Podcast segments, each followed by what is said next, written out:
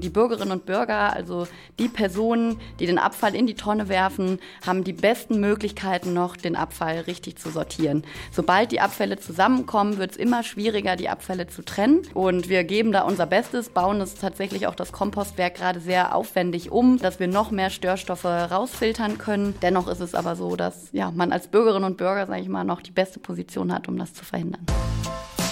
Kreis und Quer, der Podcast Ihrer Mediengruppe Kreiszeitung.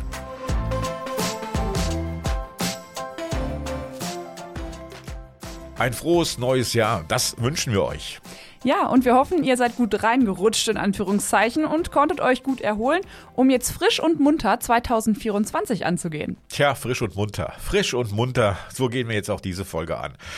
Es geht aber um etwas, naja, nicht mehr so ganz Frisches. Es geht um den Abfall nach Weihnachten. Richtig, aber erstmal hallo und herzlich willkommen zu einer neuen Folge Kreis und Quer, ein Podcast der Mediengruppe Kreiszeitung. Ich bin Leslie Schmidt.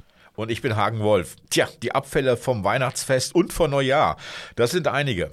Ja, Geschenkpapier, jede Menge Plastikmüll, vielleicht auch kaputte Weihnachtsbaumkugeln und natürlich nicht zu vergessen der geliebte Weihnachtsbaum. Nach Weihnachten, da fällt einfach einiges an Müll an. Ja, leider, aber viel wichtiger ist, äh, wie wir den Müll richtig entsorgen. Und darüber habe ich mit Dominik Albrecht und Rebecca Stöcker von der Abfallwirtschaftsgesellschaft Bassum gesprochen.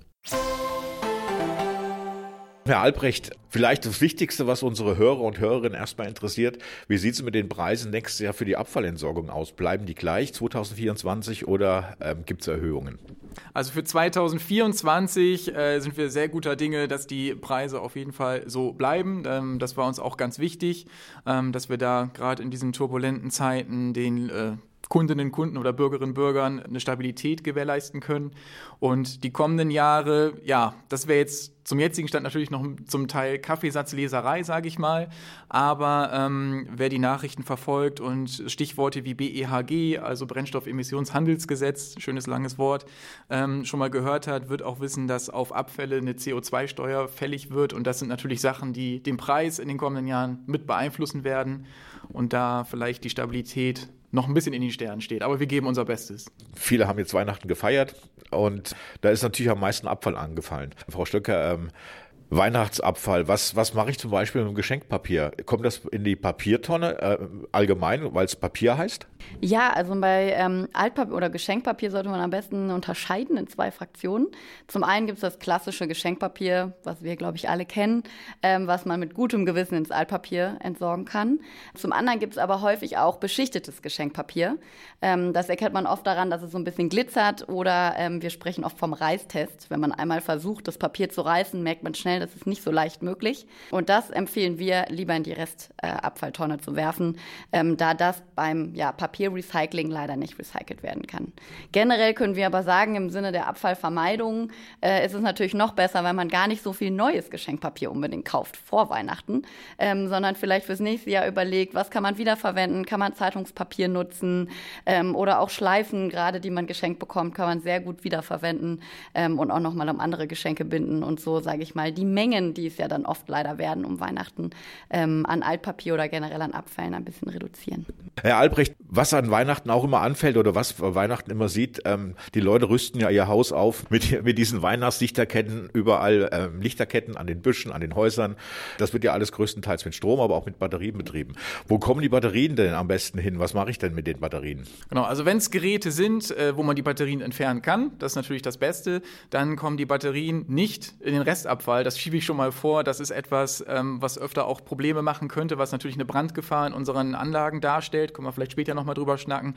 Wenn Batterien rausgenommen werden können, entweder zu unseren Wertstoffhöfen, die ja äh, unter anderem die größeren sind jetzt ja in Bassum, in Diepholz, in Stur und in Sturreihe. Und ähm, wenn es sonst zu weit weg ist, kann man die ja meist auch in den Supermärkten zurückgeben. Da gibt es ja an den Eingangsbereichen oft so grüne Boxen oder weiße Boxen, äh, wo man Batterien auch zurückgeben kann. Das sind auf jeden Fall die richtigen Anlaufstellen. Wenn Batterien nicht rausgenommen werden können oder es sind generell die ganzen Elektrogeräte, der Weihnachtsmann, der nicht mehr leuchtet, die Lichterkette, dann äh, zu unseren Wertstoffhöfen als Elektroschrott. Also Batterien äh, ist bei Ihnen ein großes Problem, wenn die falsch entsorgt werden, weil es kann zu Bränden führen. Ähm, wie genau muss ich mir das vorstellen? Man hat es vielleicht schon mal so als Verbraucherin, Verbraucher sowieso schon im Kopf, wenn Batterien ähm, nicht sachgemäß gelagert werden oder älter sind, dann hat man ja manchmal im schlimmsten Fall so eine, so eine weiße Konsis, äh, weißes Material an den Batterien. Das ist ja getrocknete Batteriesäure, die ausgetreten ist. Ähm, und das ist an sich schon eine Brandgefahr. Also die unsachgemäße Lagerung kann schon zu einer Brandgefahr führen. Ähm, wenn man es ganz korrekt machen möchte, müsste man sogar diese Plus- und Minuspole, die Enden, nochmal mit Tesafilm abkleben, wenn man Batterien in einem größeren Beutel sammelt, damit es da nicht auch noch irgendwelche Kontakte geben kann.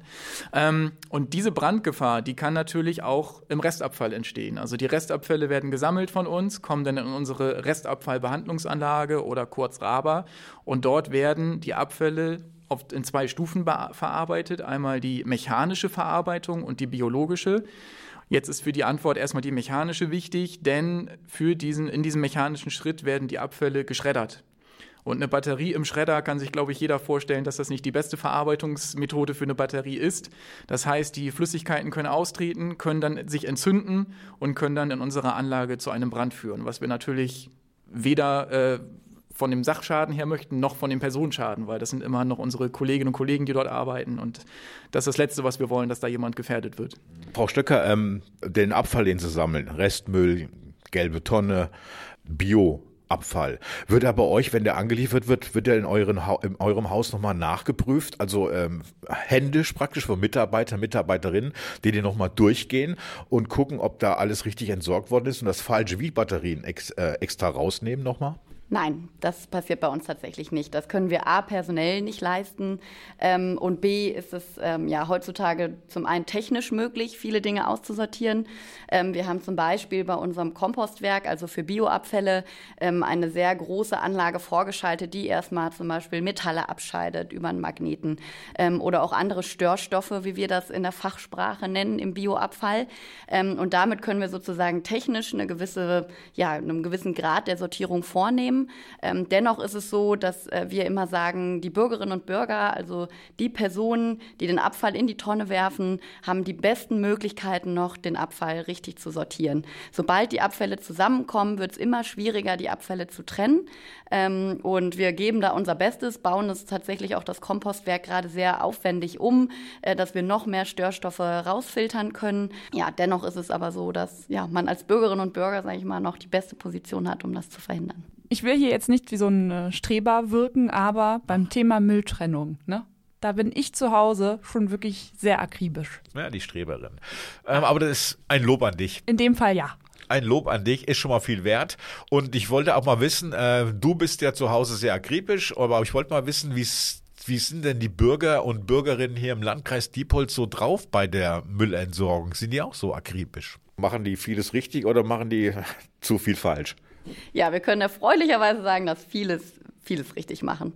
Ähm, also, wir, also wir können uns nicht beklagen, gerade die Quoten von unserem Bioabfall sind wirklich sehr positiv ähm, und viele Bürgerinnen und Bürger achten darauf, äh, wie die Abfälle richtig zu, zu, sortieren und zu trennen sind, ähm, was für uns super schön ist, weil natürlich gibt es oft Verbundstoffe oder Gegenstände, wo man sich nicht ganz sicher ist. Ähm, das kennt, glaube ich, jeder und das ist auch in Ordnung. Ähm, aber ich sage mal so, wenn man achtsam damit umgeht und sich Mühe gibt, die Abfälle richtig zu sortieren, dann klappt das auf jeden Fall hier im Landkreis ganz ganz gut und äh, ja, wir können uns nicht beschweren. Kann ich als Bürger anrufen bei Ihnen und sagen, ähm, ich habe da jetzt, ich habe da so ein Ding, ich weiß nicht, wo es hingehört und Sie sagen mir dann, wo es reinkommt, in welchen Müll? Ja, man kann anrufen, aber wir haben auch auf der Website und in unserer AWG-App das Abfall-ABC. Äh, da lohnt es sich vielleicht noch schneller mal eben reinzugucken. Über eine Suche kann man den Gegenstand direkt suchen und bekommt dann einen Hinweis darauf, in welchen Abfall der gehört. Herr Albrecht, die Bürger und Bürgerinnen, wie Frau Stöcker sagt, machen das eigentlich ganz gut jetzt hier im Landkreis Diepholz. Kontrolliert ihr eigentlich nach, was die Bürger, wie die Bürger entsorgen? Also macht ihr so Stichproben im, im Abfall bei den Tonnen? Genau, Stichproben ist das Stichwort auch schon. Ähm, wir behalten uns Stichprobenkontrollen vor. Konkret kann man das jetzt zum Beispiel äh, signal oder symbolisieren an der Kampagne Wir für Bio, wo wir Mitglied sind, schon seit mehreren Jahren. Die Kampagne setzt sich äh, aktiv gegen Plastik in der Biotonne ein, gegen Störstoffe in der Biotonne. Ähm, da geht es unter anderem auch um die ja, kompostierbaren, in, in Anführungsstrichen, äh, kompostierbaren Plastiktüten, die hier im Landkreis halt nichts in der Biotonne zu suchen haben, auch wenn es äh, das Marketing der, einzelnen Firmen auch oft suggeriert, dass die zu 100 Prozent kompostierbar sind. Geht jetzt zu weit ins Technische, warum es äh, nicht der Fall ist. Auf jeden Fall gehören sie dort nicht rein. Und ähm, im Zuge dieser Kampagne wurde in diesem Jahr unter anderem auch eine große bundesweite Tonnenkontrolle organisiert, an der sich auch der Landkreis Diepholz ähm, äh, engagiert hat und teilgenommen hat. Und dort ähm, kontrollieren unsere Fahrer wirklich stichprobenartig die Biotonnen. Das heißt also, aus dem Fahrzeug rausgehen, Deckel aufmachen, schauen, liegt da schon, springt einem schon die Tüte entgegen oder ein anderer Fehlwurf, der da nicht reingehört. Und dann gibt es äh, Anhänger an den Tonnen, warum wir die Tonne nicht geleert haben. Dürft ihr das überhaupt? Also ist das nicht irgendwie so ähm, ein Eingriff in die Privatsphäre, den Müll zu durchsuchen? Ist das überhaupt rechtlich erlaubt?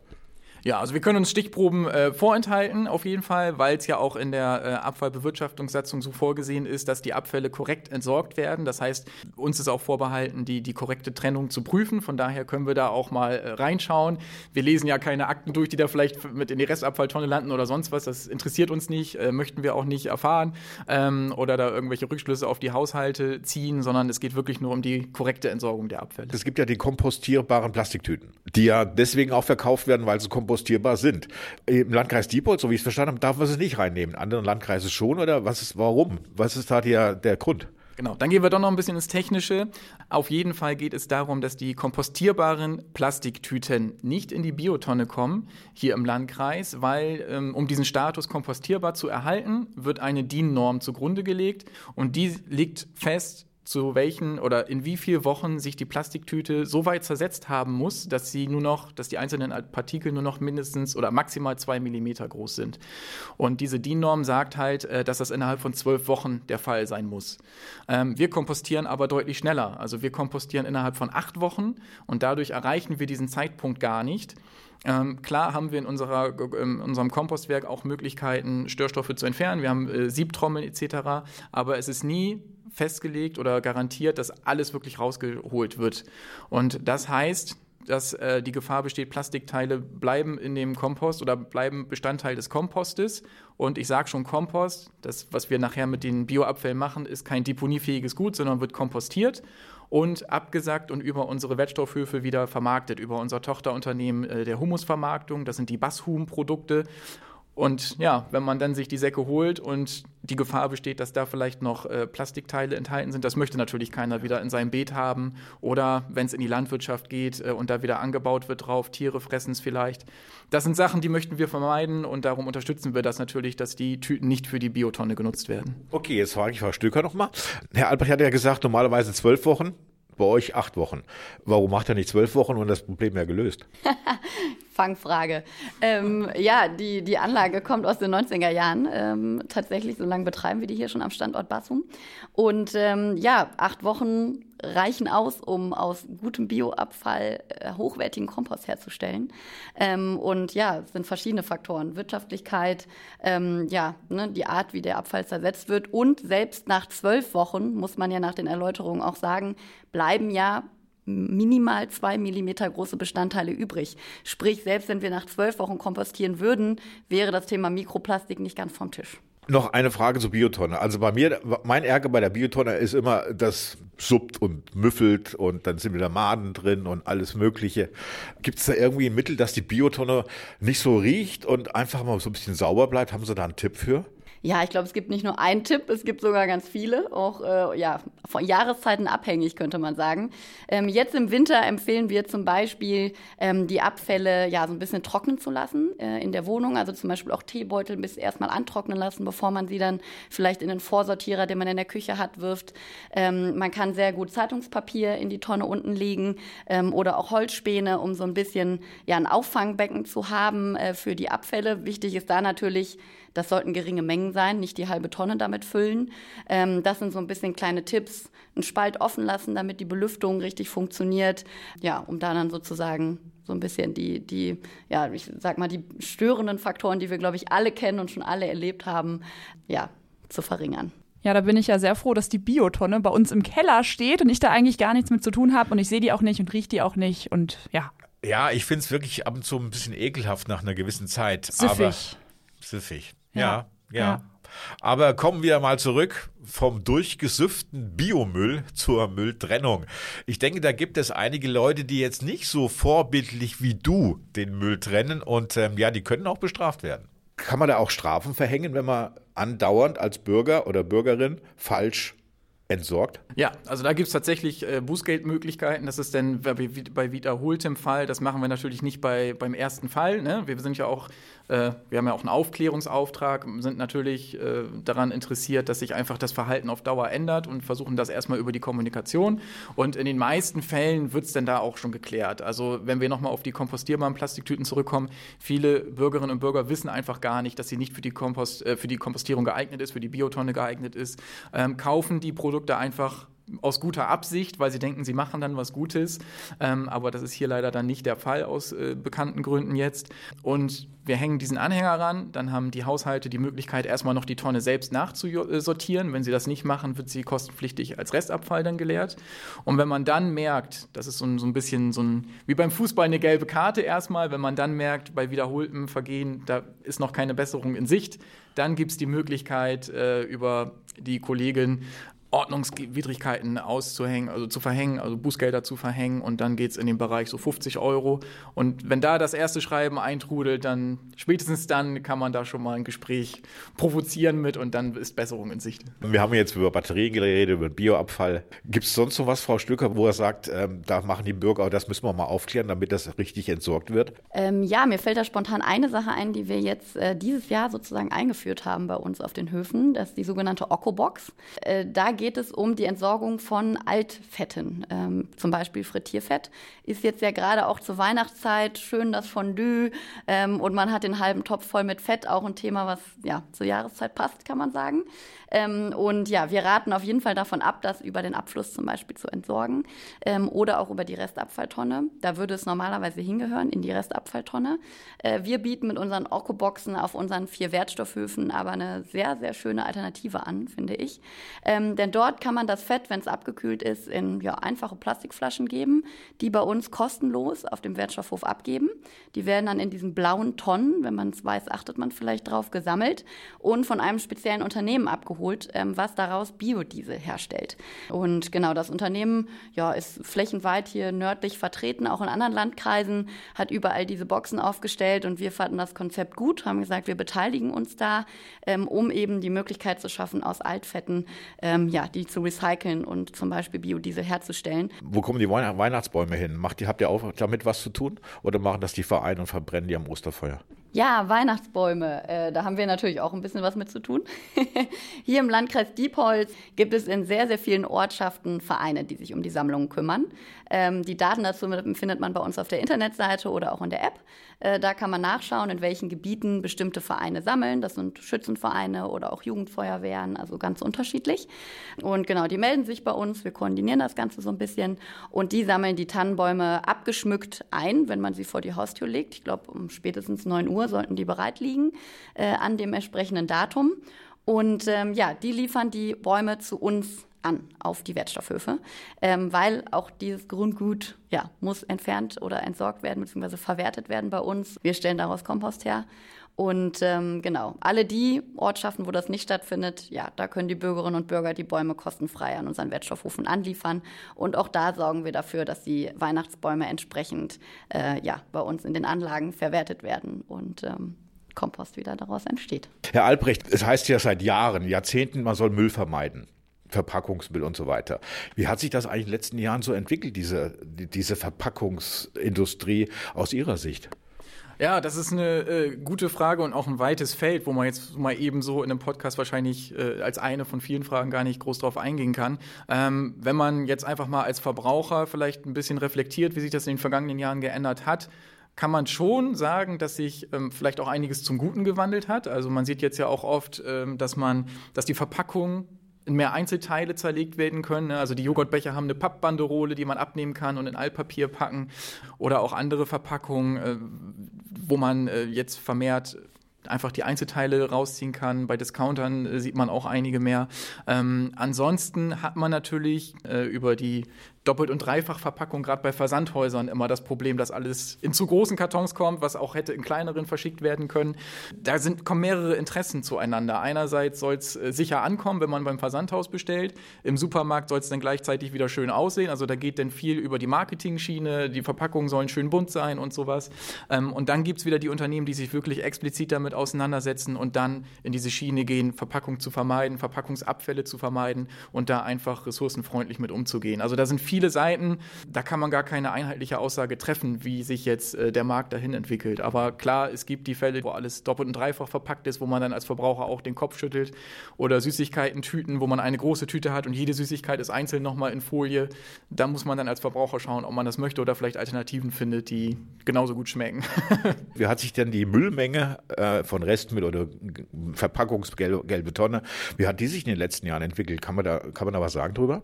Also erstmal äh, messen wir das ja. Wir haben ein Stoffstrommanagement, zentrales Stoffstrommanagement, wo zwei Kollegen äh, alle Stoffströme, also die Abfallströme messen, ähm, die Mengen auswerten. Die genauen Zahlen habe ich jetzt nicht hier äh, vorliegen, da müsste man noch mal tatsächlich noch mal nachschauen. Ähm, wenn man aber sich die Abfallmengen mal anguckt, dann aus meiner Sicht ist es immer so relativ einheitlich. Wir haben bei Verpackungsabfällen ungefähr 36 Kilo pro äh, Person im Jahr, die anfallen. Klingt erstmal wenig, aber wenn man so eine Folie, ne, die hat ja auch nicht viel Gewicht, das heißt, da kommt schon ein guter Haufen zustande. Und bei Restabfällen, ich schiele gerade mal eben zu meiner Kollegin rüber, ich meine so roundabout um die, um die 70 Kilo pro Haushalt, also pro Kopf und pro Jahr, die anfallen. Also das kann man soweit schon mal ein bisschen runterrechnen zumindest ordentliche Mengen auf jeden Fall. Ja, 70 Kilo, das ist ungefähr mein Körpergewicht vor 30 Jahren. Ja, Hagen, ja. Okay, alles klar, dann wissen wir alle Bescheid. ja, bei der Größe von 1,90. Aber mal 1,90 genau. Aber mal weg von dem ganzen Müll. Die AWK, die veranstaltet in 2024 auch einen Tag der offenen Tür. Ja, Tag der offenen Tür, genau. Am 9. Juni äh, findet der hier bei uns in Bassum statt.